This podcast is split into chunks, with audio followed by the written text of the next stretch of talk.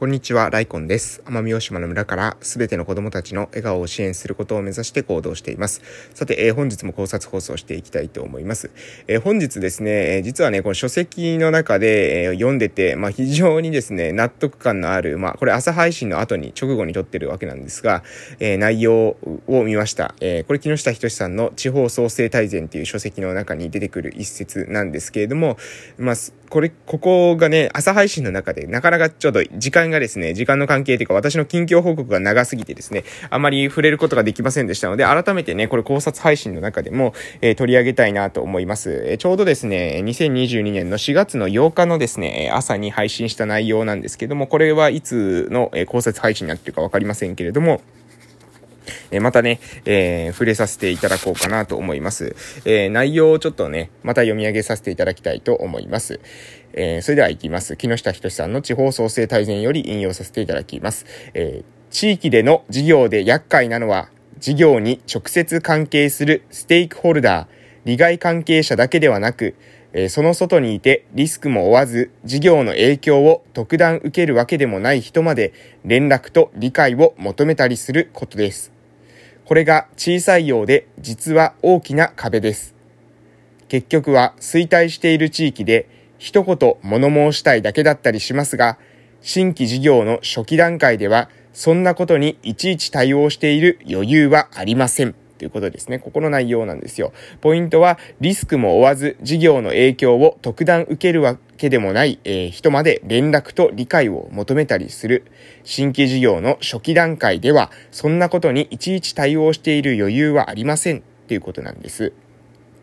でね、これはね、あの、実際ですね、私もですね、その地域でね、事業していてですね、もう本当にそうなんですよ。このね、えー、連絡と理解をですね、みんなが求めてくるんですよね。知らなかったとかですね、えー、なんとか言い出すわけですよ。で、これがね、もちろん、例えばですよ、まあ、観光の私が事業をしていて、で、そこの海を使わせていただくとかですね、えー、そこの山を使わせていただく、その上で、えー、その海をすでにですね、なりわいとしている人たちに、えー、の商売に影響が出るんじゃないか。えー、山をですね、何か歩いてですね、そこの、なんかその、そこを縄張りにツアーをしている人たちの仕事に影響が出るんじゃないかっていう風な、そういう、例えばマーケットが被ってしまうとかですね、民業を圧迫してしまうなんてことになったらですよ、そういった住民の方々に、一人一人にね、説明していかないと、それはですね、トラブルの元になるっていうことは納得できます。えしかしですね、え、その事業のですね、影響を特段受けるわけでもない人にまでですね、全員に連絡と理解を、え求めていてはですね、これはね、時間はね、いくらあってもですね、足りません。はい。まず、なぜ、えー、いくらあっても、えー、足りないのかというとですね、えー、まず、この連絡するって言ってもですね、そういった人はですね、え連絡をね、あの自分で、その情報を自分で取りに行かないんですよ。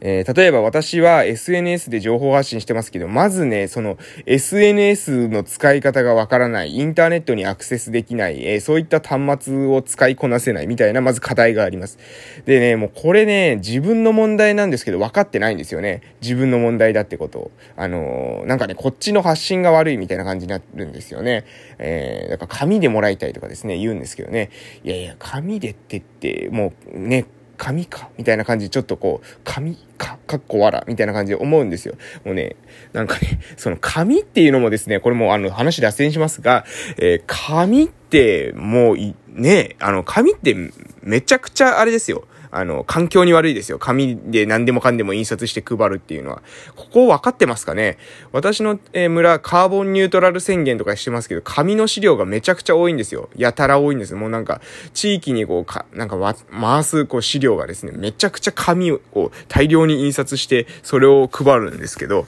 あれね、環境に悪いってこと分かってんのかなっていうふうに思います。それをね、もうオンラインでしてしまえば、えー、環境に影響できないで、あれをね、オンライン化するだけけでだいぶですね、カーボンニュートラルに近づくと思うんですけど、なんかそうじゃないですね、斜め上の打ち手みたいなのをいっぱい打つんですよね。うん。なんかもう、も、なんだろう。やっぱこう、今までやってきたこと変えるっていうのがなかなか難しいんでしょうね。っていう風に感じざるを得ません。カーボンに、カーボンニュートラル宣言をしましたっていう宣言を紙でするっていうですね、なんかもう壮大な矛盾をしてるんじゃないかなっていう、その平和、平和記念とか言ってですね、武器を送るみたいなですね、平和おめでとうとか言って銃を送るみたいな、なんかそれに近い矛盾を抱えた行動をしているってことを気づいているのかなっていうふうに、えー、私はちょっと思ってたりしますけれども、ごめんなさい、脱線しました。えー、連絡っていうね、あの、なんでまず連絡に時間かかるのかっていうと、その人たちがね、情報を取りに来てくれないんですよ。ね、SNS で発信してます。えー、ね、公式 LINE でも発信してます。でもね、あのー、ん取りに来ないんです。でね、連絡をしろみたいなですね、えー、求めてくるわけですよ。そしてこの連絡以上に厄介なのがですね、理解です。理解。ね、なんで理解が厄介なのかというと、ちょっと似てるんですけれども、その人たちね、勉強しないんです。もう本当に勉強しないんですよ。全然勉強しないんです。勉強しないから、あの、どこから説明したらいいんですかみたいな感じになるんですよ。うん。えー、何ですか？例えばこう、えー、なんだろう、筆算を習いたいって言っているけれども、その筆算を習いたいって言っている割には、あの、普通のその足し算の理屈も分かってないみたいな感じでしょうかね。うん、いや、もうちょっとこ、これちょっと例えが悪いかもしれません。あの、な、なんだろう、ログ関数が習いたいとかって言ってると。ね、ログ、こう、ログの計算が習いたいとかって言ってるのにもかかわらず、えー、掛け算もわからないみたいな感じですかね。うん。えだからどういうことですかとか、2の2乗ってわかるとか言って時に、2の2乗って何ですかみたいな、それな、なんか、お店の名前ですかみたいな感じの状態で、えー、まあ、その、それより難しいことを習おうとしているっていうような状況に私には見えるんですね。これはね、無理ですよね。そんなことそう、もう説明、どうやって説明すればいいんですかってね、もう逆に説明難しいですっていうような状況になっているわけなんですよ。で、こういった状況で、例えばね、まあ、あの、議会の仕組みとかですね、えー、社会福祉協議会の仕組みとか、NPO の仕組みとか、えー、こういったのがもう全くわからない人に1から0からですよ。全部細々説明すると。えー、地域おこし協力隊に関してもですね、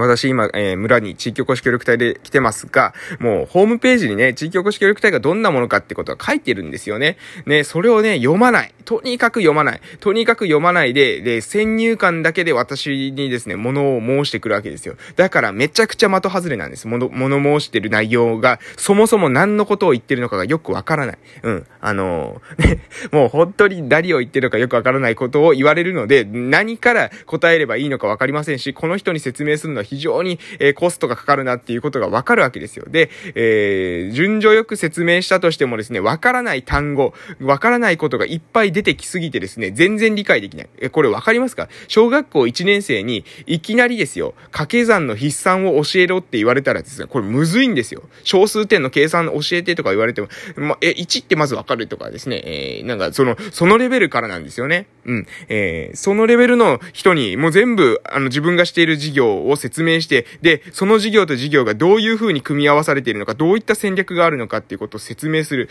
けれども、その中でもですね、また新しいその概念とか新規のワードっていうのを使うと、また混乱を引き起こすって、説明がめちゃくちゃ難しいっていうことをね、あのね、まず理解いただきたいなと思うんですよ。なので、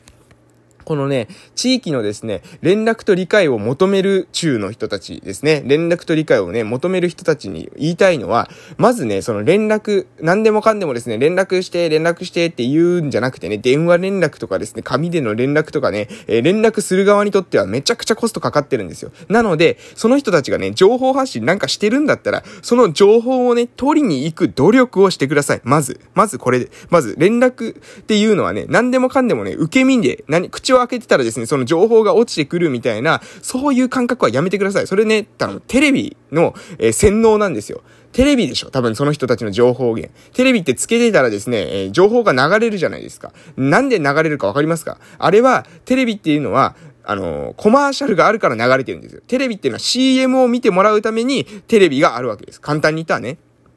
なので、な、あの、テレビの人たちっていうのはですね、その宣伝するために、その、例えばコカ・コーラの商品を買ってもらうためとか、もう企業の名前出していいのかわかりませんが、まあ、いろいろありますよね。〇〇の、あの、化粧品を買ってもらうためとか、その、そのための宣伝のためにテレビを見てもらうために、まあ、ドラマがあったりとかね、いろんなこういうバラエティ番組があったりとかして、で、間に広告が挟まれているわけです。それでみんながね、あの、じゃあこれ買おうとか、これ買って食べようとか、これの洗剤使おうとか、こういう風になるわけですよ。何か、あの、そこにに、え誘導する目的があるから、あれはですね、情報発信をしているわけであって、決してですね、善意で皆様の生活をより良くするために、情報発信をしているわけではないんですね。で、そういった媒体では連絡があるじゃないか、テレビで、なんかテレビのような情報発信はできないのか、みたいなね、テレビのような情報発信をするんだったらお金を払ってくださいなとか、何かを、商品を買ってくださいなっていうことになるんですね。で、そうじゃないんですよ。情報っていうのはですね、自分から取りに行かなければ、えー、得られない。だから連絡を求める前に自分から情報にアクセスする方法、努力、そこをね、まずしていただきたいと思いますし、私もね、そういう情報を取りたいんだっていう風な、えーことを言われればですね、こういう風にして情報を取る方法ありますよ。えー、発信してるのをキャッチする方法ありますよっていうことはですね、えー、支援できます。ただね、何でもかんでもですね、情報をね、あの、一個一個ですね、その人に全部説明するってことは、これはね、もう非常に、えー、難しいっていうことをですね、まずご理解いただきたいなと思います。え、これはまあ連絡に関する内容です。で、もう一つの内容が、え、この理解に関する内容ですね。えー、ぜひですね、これは言いたいんですけれども、勉強しましょう。はい。えー、さっきの連絡にもつながるんですけれども、情報を取りに行くことさえできればですね、今の時代、インターネットに繋がってますので、誰でもですね、無料で勉強することができます。はい。検索すればですね、ある程度の情報っていうのはわかります。〇〇とはっていうことで用語を調べればですね、大体すぐに、えー、その用語の意味にですね、ありつくことができます。辞書を開いてペラペラってするじ、ことはですね、しなくていいんですね。そんな手間はかけなくていいんです。インターネットでパパって検索したらですね、いいわけです。で、これができるかできないかがですね、その人の、その、伸びしろっていうか、その、理解をするための土台を築けるかどうかってことが、問われてきます。もちろんですよ。すぐに話して、パッと話して、パッて理解できる人にはですね、説明してるつもりです。でもね、前提から様々話さないといけない人にはですね、時間ないんです。そんな時間は。なので、ぜひですね、自分から前向きに情報を取りに行っていただけると、えー、地域でですね、活動する人たちも活動しやすいんじゃないかなというふうに思います。えー、そんなことにいちいち対応してる余裕はないっていうのがですね、本音ということをご理解いただければと思います。それでは、失礼しました。